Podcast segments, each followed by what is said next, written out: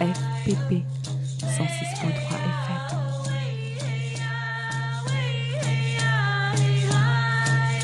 Bonjour à toutes et à tous. Nous sommes le 1er avril 2020. Nous traversons actuellement une crise sanitaire comme la France et le monde n'en avaient pas connue depuis la grippe espagnole à l'issue de la Première Guerre mondiale. En cette période trouble et incertaine, où nous sommes pour la plupart confinés chez nous, je vous propose une émission un peu spéciale des femmes ont de la voix, en mode confinement, avec les moyens du bord. Je vous prie d'avance d'accepter mes excuses pour la qualité sonore, quelque peu faible. Nous allons plonger dans le quotidien d'une famille lyonnaise. Je vais m'entretenir avec Céline, mariée, deux enfants, qui travaille dans le secteur transport logistique à l'international, notamment avec la Chine, et qui va nous apporter son éclairage sur la situation petit peu de, ton travail. Moi, ce qui m'avait intéressé, c'est que euh, il y a quelques semaines avant même qu'on commence à vraiment euh, s'inquiéter du coronavirus en France, ton entreprise avait mis en place déjà euh, des mesures de distance entre les salariés avec un télétravail. Est-ce que tu peux m'en dire plus? Et pourquoi ton entreprise avait eu le flair? Alors, mon entreprise a a des, un maillage assez fort en Chine. Donc, euh, ils ont déjà été confrontés dès le mois de janvier euh, à la crise du coronavirus en Chine. Ils ont suivi les prescriptions du gouvernement chinois, voilà, comme n'importe quelle entreprise implantée euh, sur, sur le sol chinois respecte les, les, instructions du Parti communiste, en gros. par contre, ce qui nous est apparu assez rapidement, c'est que l'entreprise donc a pris la mesure de la crise qui se profilait, du fait même que notre activité économique est impactée directement, ne serait-ce que par les fermetures d'agences, mais aussi les fermetures de toutes les industries, et que l'on travaille dans le transport, la logistique, on est directement impacté. Donc la crise du corona, concrètement, nous, on l'a commencé en janvier et on se doutait qu'elle allait euh, être exportée puisque puisqu'on vit à l'ère de la mondialisation, on est au cœur euh, de cette mondialisation et notre entreprise, euh, je pense, en tout cas je me rendais pas compte à, à ce moment-là, avait bien pris la mesure de ce qui allait se passer à l'inverse de beaucoup d'autres entreprises. En fait, j'ai découvert a posteriori qu'en France, les autres entreprises n'avaient pas réagi aussi vite que, que la nôtre. Voilà. Mais je l'ai découvert au moment où d'autres personnes me racontaient bon, non, chez nous, il ne se passe rien. Mais c'est parce euh, que ton entreprise travaille avec la Chine. Quand tu dis les autres entreprises ne réagissaient pas, c'est parce qu'elles ne travaillaient pas avec la Chine ou euh? ben, Pas forcément, parce que dans le secteur du transport et de la logistique, il y a eu des réactions très diverses. Il y a des gens qui étaient en lien avec des, des agences chinoises qui fermaient et qui ne se sont pas posé de questions sur l'anticipation euh, euh, d'une d'une crise euh, éventuelle en Europe, aux États-Unis, etc. C'est, je trouve que c'est quand même un petit peu naïf. Oui, c'est ça. J'allais te demander comment tu l'expliques. Euh... ben, en fait, on, on, se l'explique peut-être par H5N1. C'est qu'il y a eu déjà des précédents qui n'ont pas essaimé. Et ça fait plusieurs années que l'OMS dit qu'il va y avoir une grande pandémie, etc. Il y a eu des annonces, des urgences, des, euh, des, des, peurs. Et puis au final on se dit oh ben non ça n'arrive pas en Europe ça n'arrive pas euh, euh, aux États-Unis. Et puis il y a un petit peu d'ethnocentrisme peut-être parce que ces entreprises elles sont elles sont quand même occidentales. Et puis on se dit toujours que la Chine finalement ne gère peut-être pas bien pas si bien. En tout cas ils sont pas transparents mais que nous on arrivera mieux. Alors que voilà c'est faux. Enfin, c'est vrai en partie, la Chine n'est pas transparente, tout ce qu'on veut, mais concrètement, euh, ils gèrent aussi. Euh, on voit bien qu'on gère pas forcément mieux une crise sanitaire qu'ils l'ont fait. Et euh, qui a mis en place du coup ton entreprise? Alors nous déjà, dès donc la, phase numéro une, elle a été en, pas, invisible pour nous, mais ça a été en grande partie pour la, la direction de l'entreprise d'aider les agences chinoises donc ils ont mis en place déjà le télétravail en Chine. Ça c'était quand euh, C'était au mois de janvier. Au mois de janvier, euh, dès qu'il y a eu euh, dès qu'il y a eu les confinements en Chine, la, la, continuité du travail s'est organisée. J'ai pas vu de flottement euh, auprès de nos agences euh, chinoises. En fait, les seules répercussions qu'on a eues, c'est euh, de nous dire qu'on ne pouvait pas réexpédier telle ou telle marchandise sur le marché intérieur chinois du fait de l'arrêt des, transports. Mais nos, nos agences, elles ont continué à fonctionner. Ensuite, le groupe a envoyé du matériel en Chine, c'est-à-dire que le groupe en France avait des réserves stratégiques pour ce type d'événement. Donc, ils ont pu en faire bénéficier euh, les salariés chinois. Quel type de réserve? Euh, Des réserves de masques, euh, des réserves de gel hydroalcoolique, des réserves de gants, principalement. En fait, des, des bah, les, les, les, matériaux qui sont nécessaires aux gestes barrières et à l'intégrité physique du, du personnel. Voilà, grosso modo. Donc ça, ça a été la première phase. Et euh, la deuxième phase, euh, ça a été euh, de préparer l'Europe. alors je ne sais pas trop comment les États-Unis ont été préparés. en, toute honnêteté, je, ne le sais pas. pour ce qui concerne l'Europe, dès, la mi-février, on a su bah, que ça allait arriver de toute façon, que c'était même déjà un peu là. Euh, on a donc, euh, je crois que c'est autour du, oh, peut-être du 24 euh, février, je crois que c'était. on a eu l'instruction de rentrer tous les jours à notre domicile avec nos PC. Mhm. de manière à pouvoir reprendre le travail depuis notre domicile dès que dès que le besoin s'en ferait sentir, dès qu'on aurait reçu des consignes officielles, etc. Euh, on a testé tous nos équipements à distance, etc. Et finalement, euh, il y a eu une semaine euh, où, on était un peu en flottement parce que tout était prêt, tout est, enfin voilà, on n'attendait plus que le feu vert et, la direction nous disait nous on attend que le gouvernement annonce la phase 3. Et il y a eu un moment où ils ont plus attendu et ça a été le jour juste avant que Macron euh, fasse son premier discours, là où il annonçait le confinement. En fait, euh, l'après-midi qui, a précédé, on nous a dit, bon, là, on n'attend plus le gouvernement, vous restez chez vous, etc. C'est à ce moment-là que, euh, voilà, que je, je, me suis vraiment, enfin, je me suis posé des questions, pourquoi ils avaient tant attendu, quoi, parce que tout, enfin, nous, on était prêts. Et je me suis rendu compte, a posteriori, que nous, on était prêts, que nous, on en avait bien conscience, mais que la plupart des gens, en fait, n'avaient pas, n'avaient pas compris que c'était chez nous déjà. Comment tu l'expliques? Ça, ça m'a surpris. Ben, il y a une phase de déni, je pense. Il y a un petit peu de se dire, ah, euh, je, je, pense qu'il y a aussi un petit, euh, ce, ce, dont je parlais là tout à l'heure, c'est euh, de se dire, oh, les Chinois, ils sont peut-être pas si doués, ils, ont, ils ont mal géré, mais nous, on est un pays riche, etc., etc. Et voilà. Maintenant, euh, après, ça arrive en Italie, on se dit, oh, bah, les Italiens sont pas organisés, voilà. Mais euh, en fait, on n'est pas, on pas plus protégés. On voit bien, les États-Unis euh, ne sont pas plus. Mais je pense qu'il y a un petit peu d'orgueil, de, déni.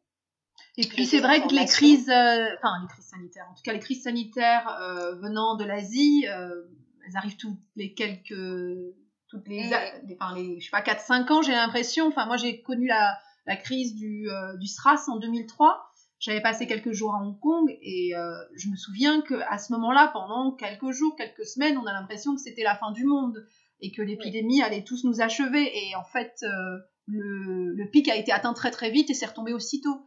Donc c'est peut-être aussi lié à ça. Ça, oui, mais ça dépend du virus en fait. On ne prend pas assez la mesure tant qu'on tant qu'on ne connaît pas l'ennemi, on ne peut pas juger de sa dangerosité. Mm. Et euh, là, en l'occurrence, euh, la dangerosité du coronavirus, c'est son, c'est son délai de contagion, enfin son, sa durée de contagion qui est, qui est énorme. Bon après, euh, voilà. Enfin, moi j'étais assez surprise que la, la, prise de conscience soit pas si énorme. J'en avais parlé justement. J'ai été voir ma famille juste on était au milieu des vacances euh, de février, donc c'était autour du 26 février, puis j'y suis retournée la semaine qui a suivi pour récupérer ma fille. Euh, j'en ai parlé avec ma sœur et euh, je lui ai demandé ce qu'elle en pensait, elle qui est infirmière, et elle m'a dit de toute façon, ils vont faire rentrer les enfants, l'épidémie, ils vont reprendre les activités, c'est la fin des vacances, l'épidémie, elle va faire un boom. Et ça ça n'a pas manqué parce que dans la semaine qui a suivi, on était, on était en confinement.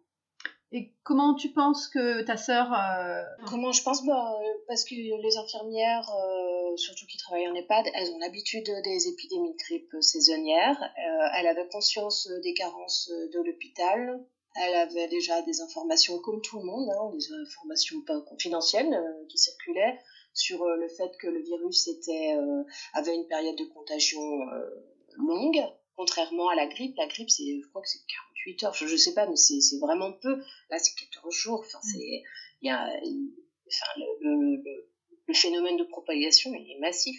Euh, c'est, c'est, c'est, c'est là où est tout le problème. Après, euh, voilà, moi, ma sœur, elle est très en colère sur le manque de préparation, le manque d'équipement. Elle, euh, c'est ça aussi qui met la puce à l'oreille quand, euh, quand on n'a pas de masque, on n'a plus de, voilà, on n'a plus le, matériel nécessaire à protéger, se protéger et protéger ses patients.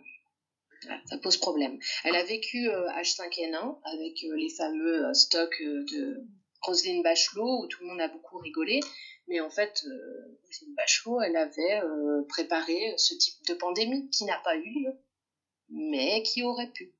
Tu peux tu peux nous donner quelques éléments sur euh, ce que Rosine Bachelot avait préparé? Bah, Notamment, il y avait beaucoup de masques. Et bon, il y avait le vaccin à l'époque. Là, nous, on n'a pas le vaccin, on n'a pas le traitement. Mais déjà, le, matériel, les masques, euh, ma sœur me parlait de matériel de confinement. Elle a reçu des patients qui devaient être confinés, mais elle n'avait pas le matériel de confinement. Elle n'avait pas non plus les locaux.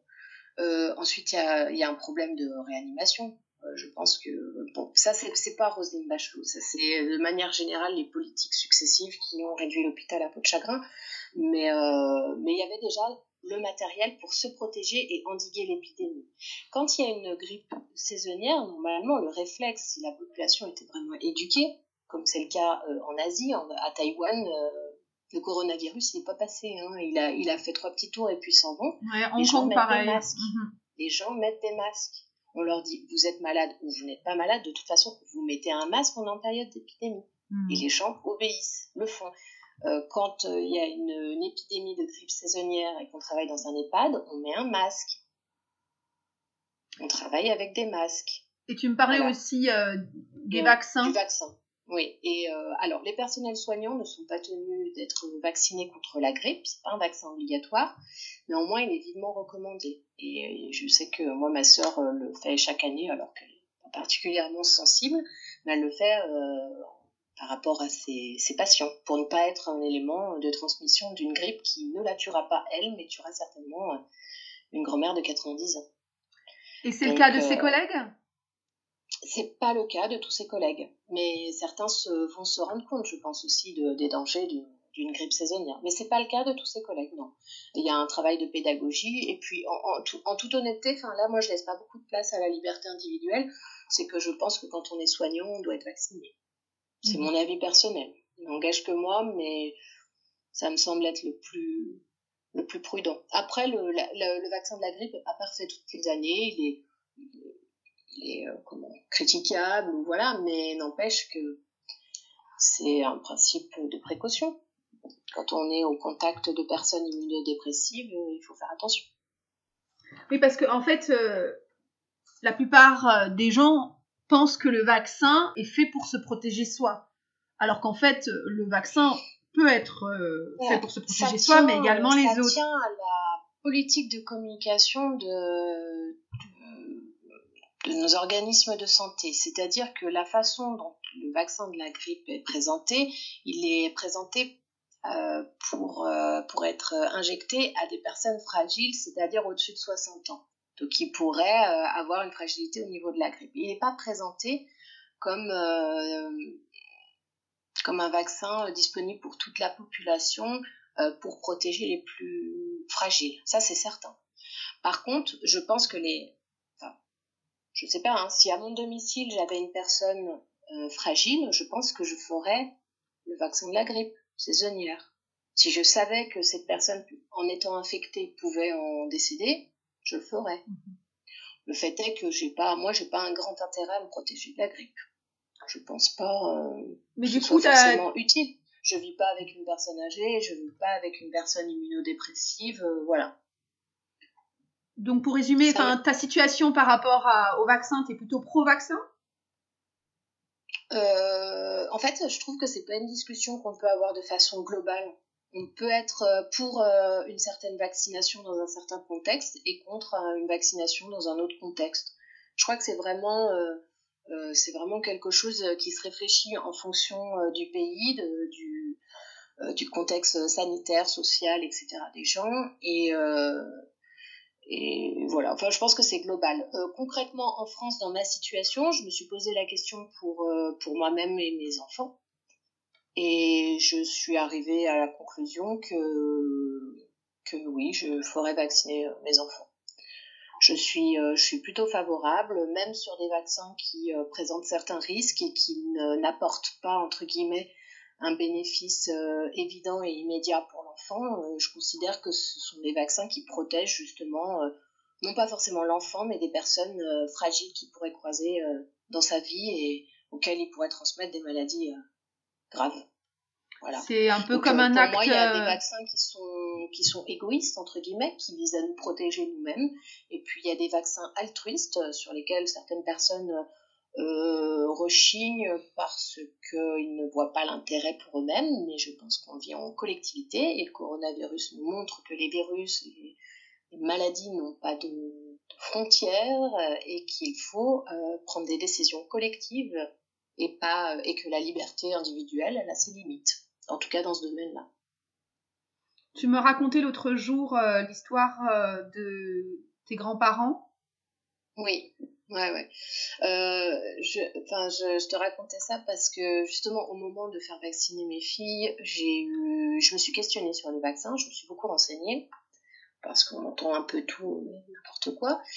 Et j'avais eu cette discussion avec ma grand-mère qui m'avait demandé plusieurs fois est-ce que tu as fait vacciner tes filles Est-ce que tu as fait vacciner tes filles Et elle m'avait dit c'est important, c'est important. Et d'un moment, je, me suis interrogée pourquoi. Et elle m'avait raconté qu'elle avait perdu euh, sa, en fait, qu'il y avait eu une, une maladie qui avait touché sa famille euh, pendant la guerre. C'était une famille nombreuse.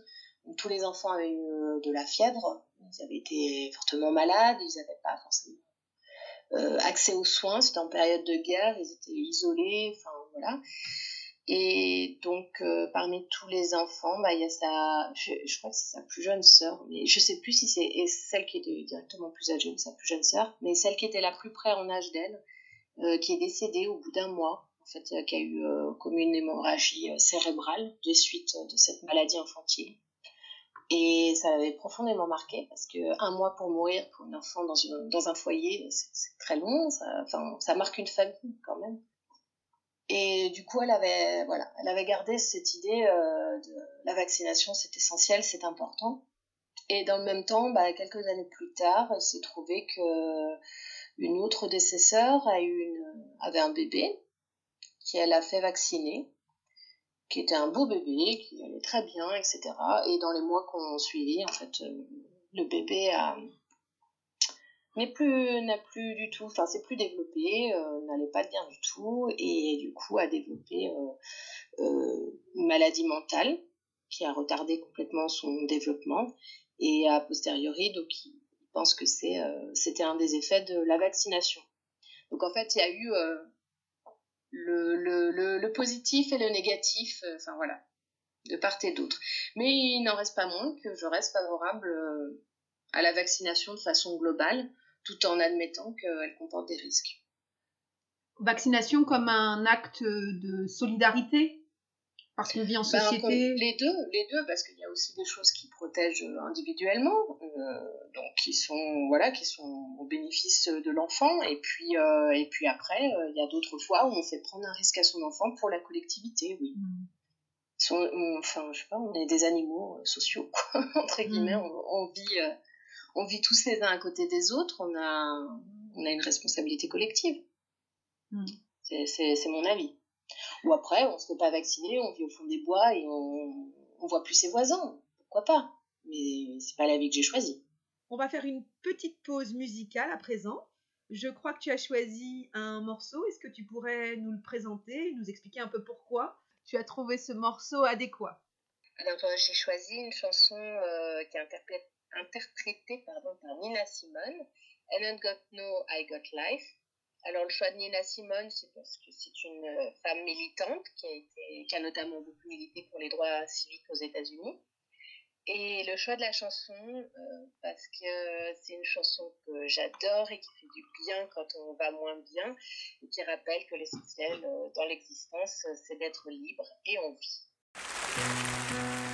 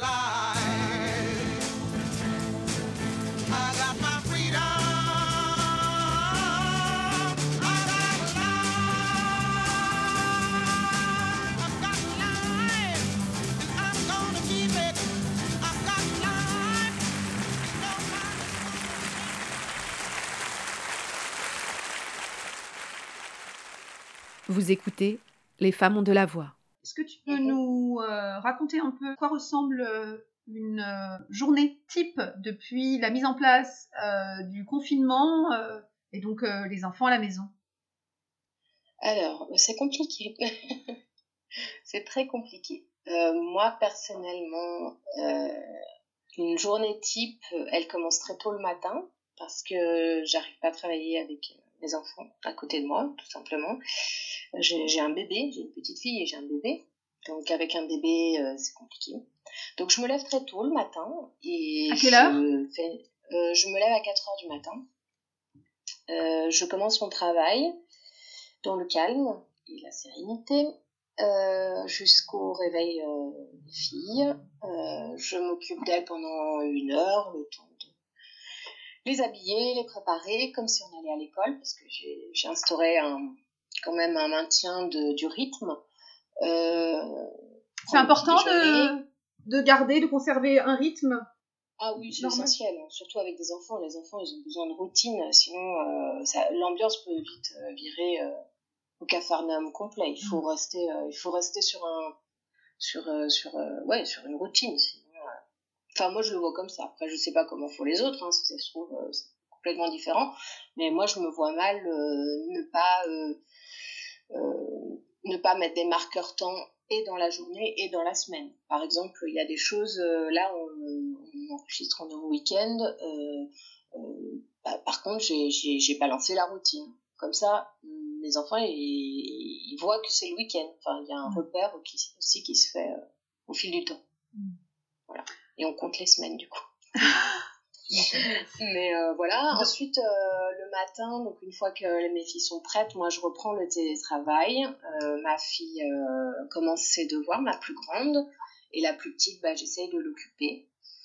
Et ensuite j'ai des réunions qui sont compliquées à gérer parce, que, parce que le bébé me demande beaucoup.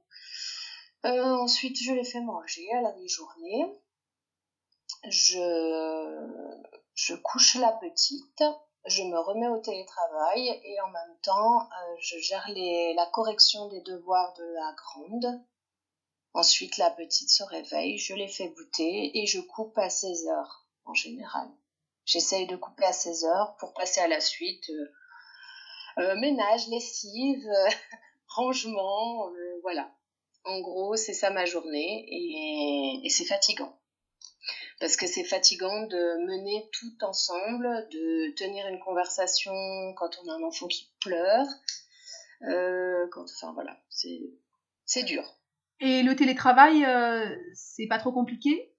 Est-ce que tu passes beaucoup de temps en ben, réunion, en visioconférence? Alors, à mon goût, trop de réunions, oui, parce que euh, ils ont tellement peur que les gens se sentent isolés, euh, dépressif ou je ne sais quoi qui multiplie les réunions, alors que nous, ce qui nous rend dépressif, c'est qu'on nous en mette toute la journée, qu'on n'ait pas le temps de faire euh, le, travail euh, qu'on voit arriver, quoi. Ça, c'est. après, ça, encore une fois, c'est mon avis personnel. Mais ça, ça c'est un peu. Voilà. C'est le, côté pénible. Moi, je préférerais qu'on me laisse tranquille et qu'on me, fasse, qu'on me laisse faire mon travail et qu'on fasse un point de temps en temps, mais pas toutes les cinq minutes, quoi. Et ah. Et tu m'as dit que tu étais mariée? Oui. Donc euh, mon mari, lui, continue de travailler. Donc il est dans, dans une entreprise, enfin dans l'industrie, en production. Euh, son entreprise a fait le choix de pas cesser l'activité. Donc il y a un certain nombre de ses collègues qui sont arrêtés pour cause de garde d'enfants. Euh, les, par contre, lui, il a été considéré que comme je faisais du télétravail, je pouvais garder les enfants. C'est comme si je ne travaillais pas finalement, alors que mon employeur à moi me dit bien que le télétravail, ce n'est pas fait pour garder les enfants, donc euh, chercher l'erreur. Tu es censé faire quoi alors euh, Enfin, ton employeur te propose une solution? Non, non, en fait, après, euh, si vraiment ça, ça, ça fonctionne pas, on mettra au chômage, etc. Mais mais grosso modo, c'était, euh, en fait, c'était un double discours. C'était continuer l'activité, on a besoin de vous, la société compte sur vous, etc., etc. Et puis, euh, et puis d'un autre côté, mais oui, mais les risques sociaux, on vous laissera pas tomber, etc. Bon, pour l'instant, euh, le fait est que je télétravaille, que je garde les enfants, que je fais maîtresse, nounou et, et, salarié. Et comment ça se passe pour ton mari? Enfin, déjà, il fait quels horaires en général? Alors, euh, mon mari, euh, il a toujours travaillé tôt. Euh, enfin, c'est un service, il part de la maison à 4 heures du matin. Et ensuite, bah, habituellement, il terminait plus tôt, dans l'après-midi, avec des horaires quand même souples. Et là, en ce moment, donc, il travaille beaucoup plus, parce que justement, il faut continuer l'activité avec moins de salariés. Donc, donc voilà, il travaille, il travaille pas mal. Est-ce que son travail est considéré comme un travail nécessaire à, la bonne continuité du pays, enfin, avec ce qui se passe? Non, absolument pas. Absolument pas. Euh, non. C'est euh, le, fait, la décision de maintenir l'entreprise ouverte relève d'une décision individuelle pour la pérennité de cette entreprise. Voilà. Et ils ont bien eu un rappel euh, des, des réglementations, enfin des, oui, des, des, décisions gouvernementales qui disaient qu'il y avait un choix euh, et que les entreprises étaient libres de continuer euh, à, exercer leur activité et que la seule euh, prescription c'était de respecter les, les, les, gestes barrières, etc., etc. Donc ils considèrent que eux, dans leur société, les gestes barrières sont sont respectés et que du coup l'activité peut continuer. Est-ce que c'est le cas le cas. Oui. Non, c'est pas le cas. Est-ce que ton mari a euh, des, un masque Comme illustration euh, du respect de ces gestes barrières, il y a déjà une personne qui, qui a été arrêtée euh, pour cause de Covid. Donc. Est-ce qu'ils ont des masques? On leur fournit des masques Non. Des gants? Pas de masques. Non. Enfin, ils ont des gants de travail. Euh, mais des gants, enfin, au quotidien, ils en ont aussi pour certaines, euh, pour certaines tâches. C'est pas des gants euh, sanitaires, on va dire. Ça veut dire que ton mari, tous les jours, il va au travail sans masque et prend le risque de ramener le Covid à la maison? Oui, c'est-à-dire que moi, je suis confinée, mais que ça sert pas à grand chose. Voilà. En fait, le, mon confinement, il sert pas à mon foyer, il sert aux, autres foyers. C'est-à-dire que moi, je ne serais pas un élément propagateur dans le sens où je reste chez moi. Si je l'ai, je, je, le garde à la maison. Voilà. Mais moi, je suis pas protégée, non. Si mon mari sort tous les jours, non. Mais au même titre que les soignants et que tous ceux qui ont justement des activités essentielles. Là où c'est moins logique, c'est que lui, il n'a pas une activité euh, essentielle. J'imagine qu'il euh, y a des collègues qui ont dû s'arrêter, que du coup il a dû. Euh, c'est pour ça qu'il travaille plus. Oui. oui. Oui, il y a des gens qui sont arrêtés euh, dès le début pour garde d'enfants. Euh, il y en a d'autres qui sont arrêtés après avec des arrêts maladie classiques, sans, sans donner de raison. Officiellement, la raison n'est pas donnée, et puis officieusement, c'est qu'ils ne voyaient pas l'intérêt d'aller se choper la maladie Enfin, le, le jeu n'en valait pas la chandelle. Hmm. Donc, ils se sont fait arrêter. Euh. Et euh, tu penses que vous allez continuer comme ça longtemps, à ce rythme Je ne sais pas. Moi, ça me semble pas tenable parce que. Euh, ça fait combien de temps que tu. ça fait deux semaines, là Ça fait deux semaines. je trouve que moralement, c'est compliqué. d'avoir à gérer plusieurs choses en même temps. J'ai l'impression un peu de négliger mes enfants parce que je leur demande énormément de compréhension euh, bah, que, des enfants de cet âge-là sont, sont, pas capables d'avoir vis-à-vis de ma situation professionnelle, vis-à-vis voilà du, fait que je ne suis pas disponible tout le temps. Donc ça c'est compliqué. Le rythme est compliqué. Quand on dort peu et que lorsqu'on travaille, on a des cris, on a des disputes, on a des pleurs, c'est compliqué de garder son calme. Donc c'est une situation qui est pas pérenne pour moi, c'était un effort euh, temporaire. Et puis après, là, si là, le confinement doit durer encore 4, 6, 8 semaines, il faudra que les conditions soient améliorées. Sinon, euh, ni moi, ni les autres personnes ne tiendront sur la durée, euh, sur ce, mode-là. C'est mon avis. Vous vivez dans une maison ou dans un appartement? Appartement. On a, on a un tout petit balcon qui qui est pas vraiment un balcon, euh, comme on dit, profitable. C'est plus euh, un accès à l'extérieur, pas vraiment un, endroit où on peut manger ou jouer ou je ne sais quoi. Et on a une cour d'immeuble euh, où les enfants peuvent descendre un petit peu.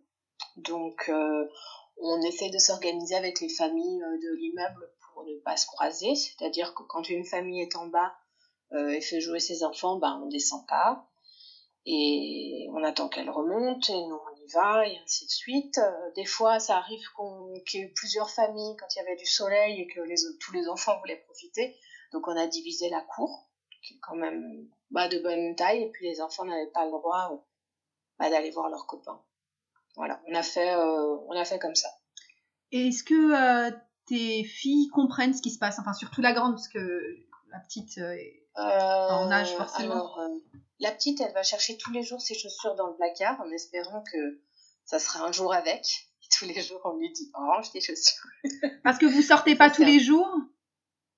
Non, non. Bah avec les filles, euh, c'est compliqué. On a fait une sortie euh, mardi, qui était une sortie obligatoire parce qu'il y, euh, y en avait une qui devait voir le, médecin.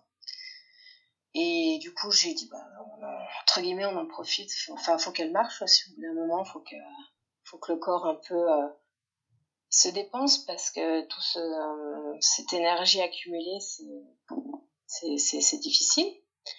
Et euh, non, sinon. C'est-à-dire que vous passez. elles sortent une fois par semaine. Enfin, vous ben, Quand c'est nécessaire, mais sinon, là, c'est sorti dans la cour. Ouais, d'accord. Donc, sorti dans la cour, ça, ça peut être euh, tous les trois, tous les deux jours ou trois jours, ça dépend. Voilà. Et euh, la grande, euh, comment vous lui avez expliqué ce qui se passait? Ça fait un moment qu'elle regarde les, informations et du coup elle a compris un petit peu voilà d'elle-même. Après elle a posé des, des questions, mais pas plus que pas plus que ça. Voilà. Enfin, attends, une seconde. Voilà. Justement, je l'ai dans les pattes. je suis désolée. pas de souci. Euh, T'as l'impression que c'est plus euh, difficile pour les enfants, pour les parents, ce confinement? Ah, c'est plus difficile pour les parents. J'en suis convaincue. Euh, les enfants, leur monde, il peut, il peut être plus petit que le nôtre. C'est-à-dire que les, les j'ai le sentiment que les adultes se, se font l'illusion que quand ils sortent, ce qu'ils trouveront dehors, euh, c'est beaucoup mieux, etc. Alors qu'un enfant, finalement, allongé sur son lit dans sa chambre, il ferme les yeux, il a un monde devant lui. Et les adultes ont un peu oublié ça.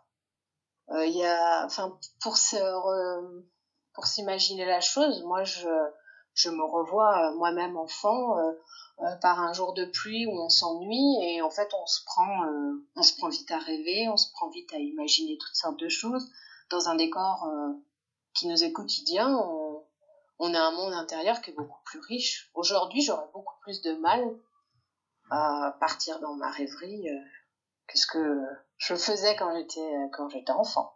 Hmm. Ça, c'est mon sentiment. Je sais pas. Oui, c'est plus anxiogène. Et puis après, il y a peut-être aussi un rapport à, à la liberté, à la contrainte. C'est-à-dire que quand on est enfant, quelque part, on est habitué à avoir euh, des contraintes, euh, qui, euh, sont imposées par les parents et adultes. Euh, mm. Moi, je, en toute honnêteté, le confinement, ça ne m'est pas particulièrement pénible en soi. Ce sont les conditions actuelles de mon confinement qui me le rendent difficile. C'est le fait que, que, que, contrairement à beaucoup de gens qui en ce moment s'ennuient, moi, j'ai pas assez d'ennui. J'aurais besoin euh, d'un peu de solitude. Tu ne tiens pas de journal de confinement, Céline? Euh, euh, Non, je n'ai pas le temps. tu m'étonnes. Mais tu dors combien d'heures par nuit? Alors, je dors combien d'heures? Je dors 5 à 6 heures, on va hmm. dire. Ouais. En gros. Et tu, tu prends pas le temps pour faire du yoga? Non. Mais je, je me suis remise à fumer beaucoup. Ah oui. Parce que j'ai je me mets sur mon balcon et du coup je le fume en, en, lisant euh, euh, les, les, petites news sur le réseau social. Enfin voilà. Et, je me suis mis aux réseaux sociaux aussi. Ah oui Absolument euh, hermétique. Tu es sur Facebook maintenant? Euh, non, non, non, pas sur Facebook, mais enfin oui, c'est pas réseaux sociaux, c'est WhatsApp et tout ça. Ah d'accord. Oui, oui, d'accord. Parce qu'on on a fait un groupe et que voilà mais c'était le genre de moyen de communication qui me qui ne me plaisait pas. Voilà. Et euh, là je me suis mis euh, bah, parce que j'ai pas envie de perdre le lien avec mes amis et que voilà. Mais habituellement euh, je suis plutôt du genre à aimer voir les personnes en direct en vrai etc est-ce que vous faites des apéros visio? Oui. Oui, oui. personne n'y échappe. c'est important parce que euh, quand on est en confinement avec ses enfants, les seuls contacts qu'on a avec euh, les adultes, c'est son conjoint quand il rentre du soir et qu'il enfin, qu'il a travaillé et qu'il est fatigué, ou euh, le patron avec qui on a discuté business et coronavirus. Quoi. Donc au bout d'un moment, ça, ça, manque un peu d'air tout ça. Hmm. Donc se retrouver faire des apéros avec euh, les copains samedi soir, euh, discuter de tout ça, de comment euh, les uns et les autres vivent les choses, bah, ça fait du bien. Ça nous remet dans la société alors que la situation nous en a extrait. Moi, j'ai l'impression des fois que c'est un peu anxiogène. Je passe pas mal de temps au téléphone et j'ai l'impression de récupérer toutes les angoisses de tout le monde. T'as pas cette sensation? Euh, bah, ça peut être le cas, ouais. C'est pour ça que je, je, je m'évertue euh, sur WhatsApp d'être plutôt dans le, les notes positives que négatives. Parce que moi, ça me. Euh, je, suis bien d'accord quand on, sera sorti de cette crise sanitaire euh, de gueuler et de mettre un bon point sur la table. À l'heure actuelle, c'est pas ce dont j'ai besoin. À l'heure actuelle, euh, j'ai besoin qu'on me donne des bonnes nouvelles, que. Voilà, que que les choses positives euh, de l'humanité euh, soient plus visibles que les choses négatives. Comment ça se passe l'école euh, avec les enfants? Donc tu disais que tu essayais d'organiser ça, tu les aidais, mais concrètement, qu'est-ce que l'école a mis en place? Alors l'école a mis en place une... Au, début, on a eu... Attends, une seconde, Nadège, s'il te plaît. Je, je suis en train d'enregistrer. Mais qu'est-ce que t'as fait? Je ne sais pas. Oh là là, excuse-moi. Pas de souci. Euh, tac. Ça va pas marcher. Elle me suit. Bon, bref, tant pis.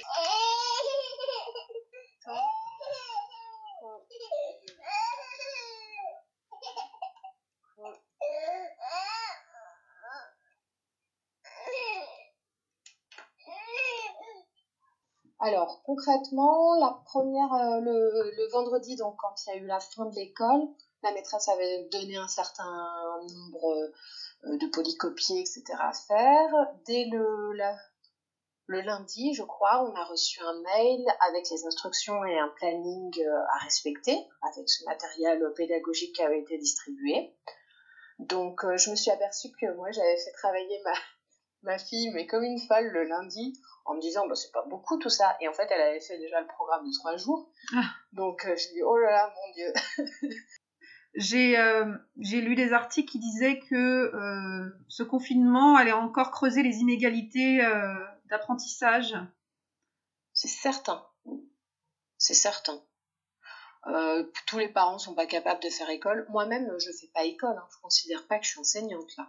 Concrètement, euh, je sais que pour ma fille, ça va pas être un, lourd préjudice d'avoir raté euh, six semaines de, classe.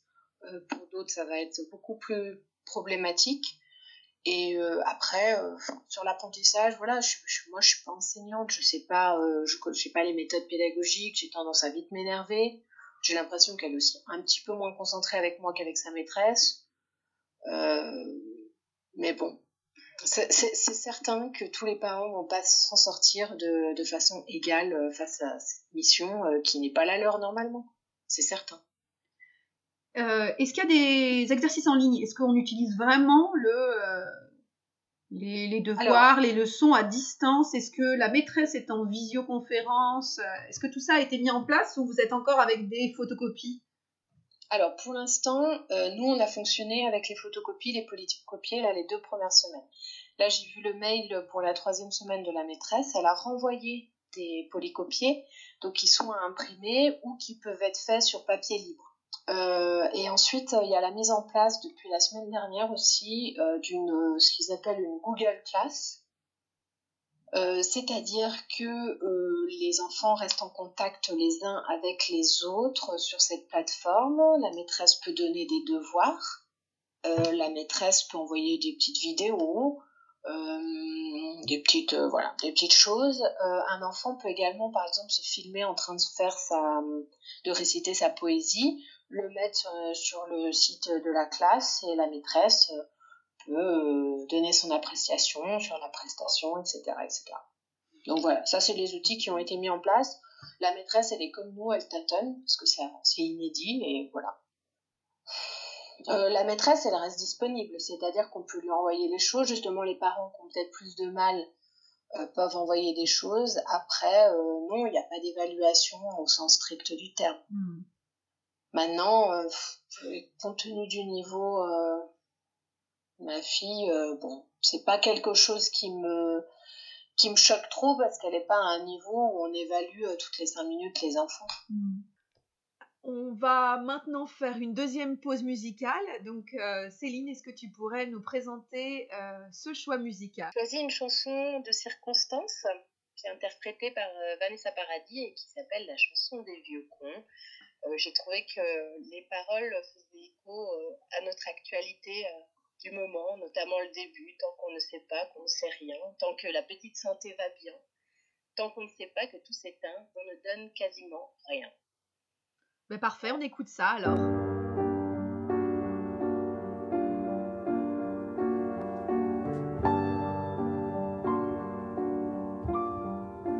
Tant qu'on ne sait pas, qu'on ne sait rien. Tant qu'on est de gentils petits chiens.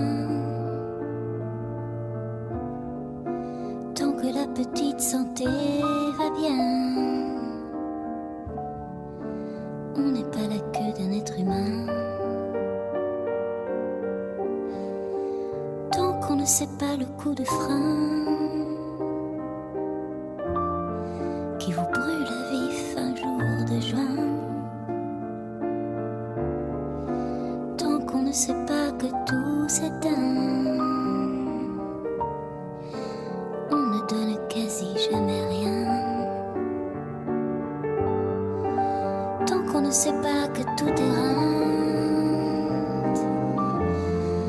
tant qu'on ne sait pas ce qu'est la vraie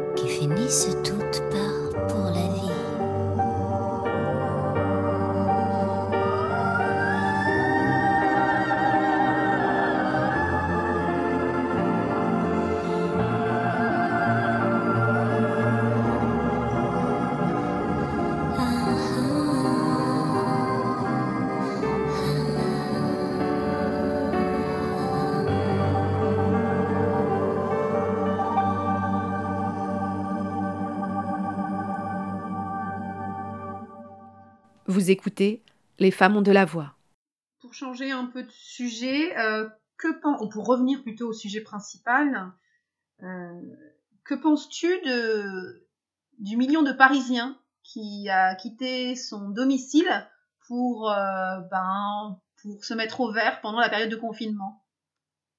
Euh, J'ai un jugement assez sévère parce que ils ont pas du tout pensé aux autres, ils ont pensé à eux.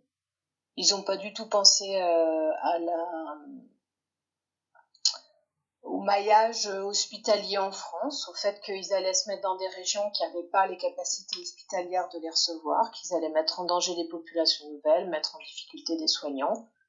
Personnellement, je fais un confinement euh, dans 60 mètres carrés euh, avec avec pas de verdure non plus, pas de voilà, et deux enfants, un bébé. Et c'est pas euh, pas idéal, mais c'est pas non plus euh, c'est pas non plus la mort, c'est voilà. Je pense qu'on peut faire cet effort. C'était pas au gouvernement d'être un peu plus clair aussi? Enfin, Ah, je pense oui. C'est-à-dire que de dire clairement que le confinement, euh, c'était de Oui. rester dans, dans son lieu de résidence, de ne pas traverser la Oui. France. Moi, il se trouve que quand le confinement a été imposé, j'étais à Lyon et je vis à Paris. Et, euh, et j'ai pris euh, le train le lundi matin et il était rempli de gens. Alors peut-être qu'ils étaient ouais. tous dans le même cas que moi à rentrer chez eux, mais j'ai l'impression que pendant plus d'une semaine, les gens continuaient à prendre leur Oui. voiture et à traverser la France. Oui, je pense aussi. C'était une erreur. En Italie, quand ils ont quand ils ont confiné Milan, il y a eu le même phénomène. Les gens se sont sauvés au sud. Il y a eu des trains qui sont partis de Milan qui ont été attendus avec l'armée au sud. Ils ont sorti les gens, ils les ont renvoyés chez eux. Euh, en France, euh, on n'a pas eu cette méthode-là parce qu'on n'en était pas là. Là, ça fait environ 15 jours. On va voir ce qui va se passer dans les régions du Grand Ouest. J'espère que, en, tout cas, j'espère que les Parisiens auront respecté leur, euh, leur confinement de façon hyper stricte dans les endroits où ils ont été trouvés refuge. Après, de la même manière, je vais dire, moi j'ai loué un, un gîte il y a quelques années, euh, perdu dans une montagne au-dessus de Grenoble. Et euh, quelques jours avant les décisions de confinement, j'ai reçu un mail euh, euh, global hein, que, que la propriétaire avait envoyé à, à tout son fichier de clients disant euh, Pour rappel, le gîte est toujours disponible si vous voulez euh, vous confiner de façon agréable. Donc il y en a qui ont trouvé, entre guillemets, le, le, le petit, euh, le petit euh, business à se faire, etc. Moi, ça m'a, enfin, ça m'a choqué de recevoir ça. Mais ils ont pas compris. Bah, je pense qu'il y a une incompréhension, c'est-à-dire que la plupart des gens à ce moment-là se disaient bon bah nous on n'a pas de symptômes donc on est sain, on nous oblige à nous confiner. Euh, de toute Ouais. façon hier on pouvait, il y a aussi ce truc là qui était, euh, bah hier en fait on pouvait faire ce qu'on voulait, prendre l'avion donc c'est pas un jour près que tu vois. Je pense que beaucoup de personnes Oui, devaient penser comme ça. On va voir. On va voir ce qui va se passer là dans les prochains jours, hein, de toute façon. C'est ça qu'il va falloir regarder. Toi tu penses qu'on va vers euh, une période de confinement de combien de semaines? Euh, à mon travail, il me disait euh, c'était minimum 4 à, 4 à 6 semaines et il tablait sur 8. Ah oui, d'accord. Voilà. Et après, ça dépend aussi de la, du côté strict de, du confinement.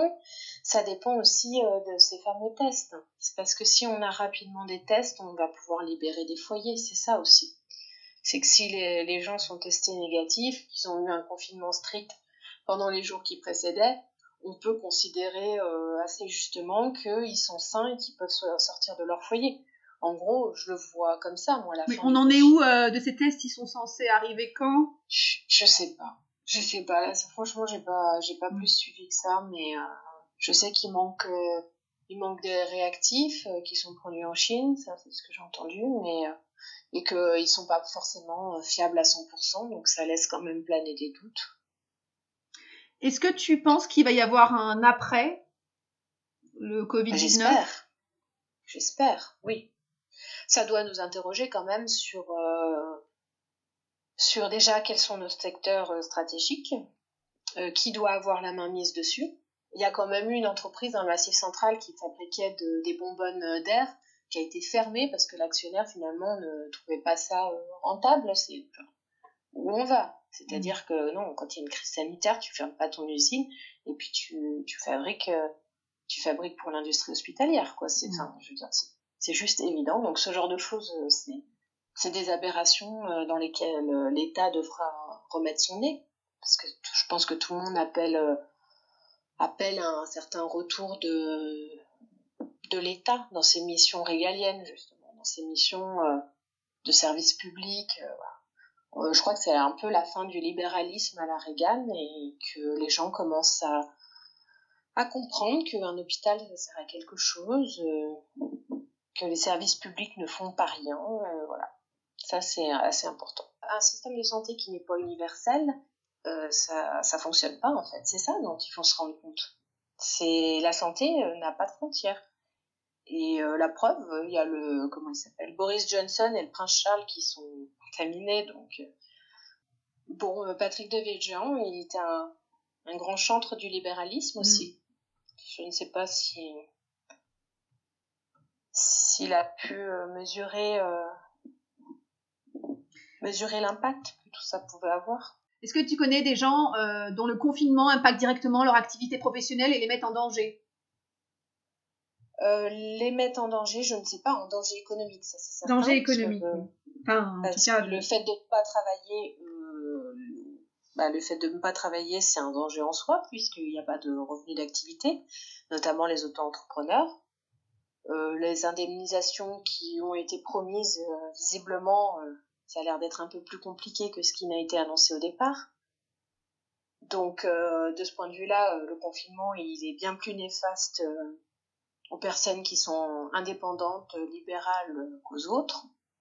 Et puis après, au niveau de la, la santé physique et mentale, je pense que tout le monde est un peu impacté, à plus ou moins de, avec plus ou moins de force, mais. Mm.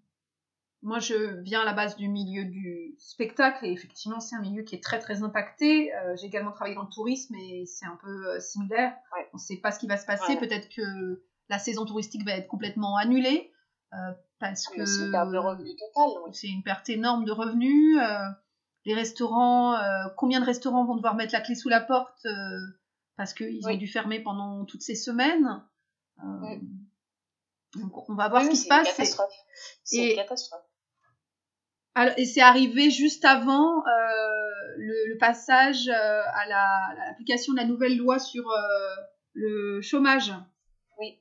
Du coup, qui a été, qui a été arrêté. Est-ce que tu penses que le gouvernement va faire marche arrière? Oui. Je pense qu'ils vont avoir une légère pression à la sortie de tout ça. Donc oui, ils vont devoir changer leur fusil d'épaule. C'est hmm. obligatoire mais ne serait-ce que vis-à-vis des soignants. Enfin, faut, faut quand même pas oublier que les semaines qui ont précédé, on envoyait des CRS sur les infirmières qui ne mm. demandaient pas forcément euh, des, de l'argent ou je ne sais quoi. Elles demandaient des meilleures conditions de travail. Mm. Moi, j'ai ma sœur qui travaille euh, dans un EHPAD. Ça fait euh, plus de deux ans que sa collègue n'est pas remplacée. Mm. Donc, il y a, enfin, je veux dire, c'est juste pas croyable. Tu, tu, tu ne rencontres pas ça dans le privé. C'est ça dont il faut se rendre compte en fait. C'est que les conditions de travail dans le public, elles sont, elles sont pires que dans le privé. C'est abusé. Et les infirmières, elles demandent pas de l'argent pour elles. Bien sûr que ça leur ferait plaisir de mettre un peu de beurre dans leurs épinards. Mais ils demandent des conditions de travail normales. C'est juste ça. C'est juste ça. Là, ma soeur, elle travaille. Euh, c'est complètement dingue. Elle a donc une collègue qui n'est pas remplacée. Elle a une collègue qui était à l'étranger au moment où les événements débutaient, qui ne peut pas rentrer. Et elle se retrouve euh, toute seule avec une autre collègue. C'est pour combien de, euh, ah, personnes? Mais pour un établissement, euh, donc c'est juste, c'est pas tenable. Hmm. Et elle a un autre, je crois qu'elle a une collègue qui travaille à mi-temps entre le libéral et, et l'EHPAD. Mais le problème de cette collègue, c'est que comme elle vient de l'extérieur, elle est elle possiblement, euh, elle peut possiblement ramener le Covid à l'intérieur. Mm. Donc c'est délicat. C'est en fait la, la, crise de moyens euh, aggrave la crise sanitaire, mais mm. de façon exponentielle. Mm. S'il y avait eu les moyens, cette crise elle ne serait pas eu. C'est ça le problème. C'est ça le problème. C'est ça dont il faut se rendre compte et du coup il y aura un avant et un après. Je, enfin, j'espère, j'appelle de mes voeux que la prochaine fois que les infirmières descendent dans la rue, elles, elles soient pas toutes seules quoi qu'il y ait la population qui dise ça suffit, on, ne veut plus de ce modèle de société, on veut de l'humanité, on veut de l'humanité au cœur de, nos villes, de nos campagnes.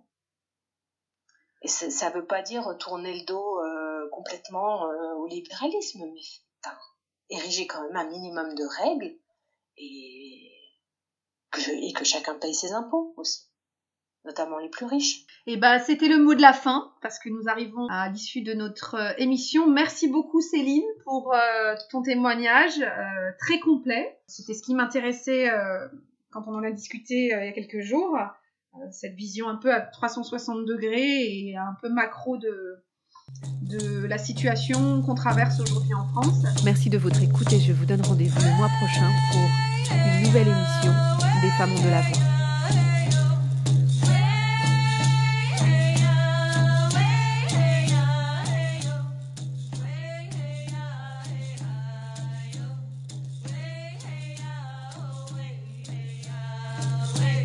Les femmes de la voix, une émission qui donne la parole aux femmes.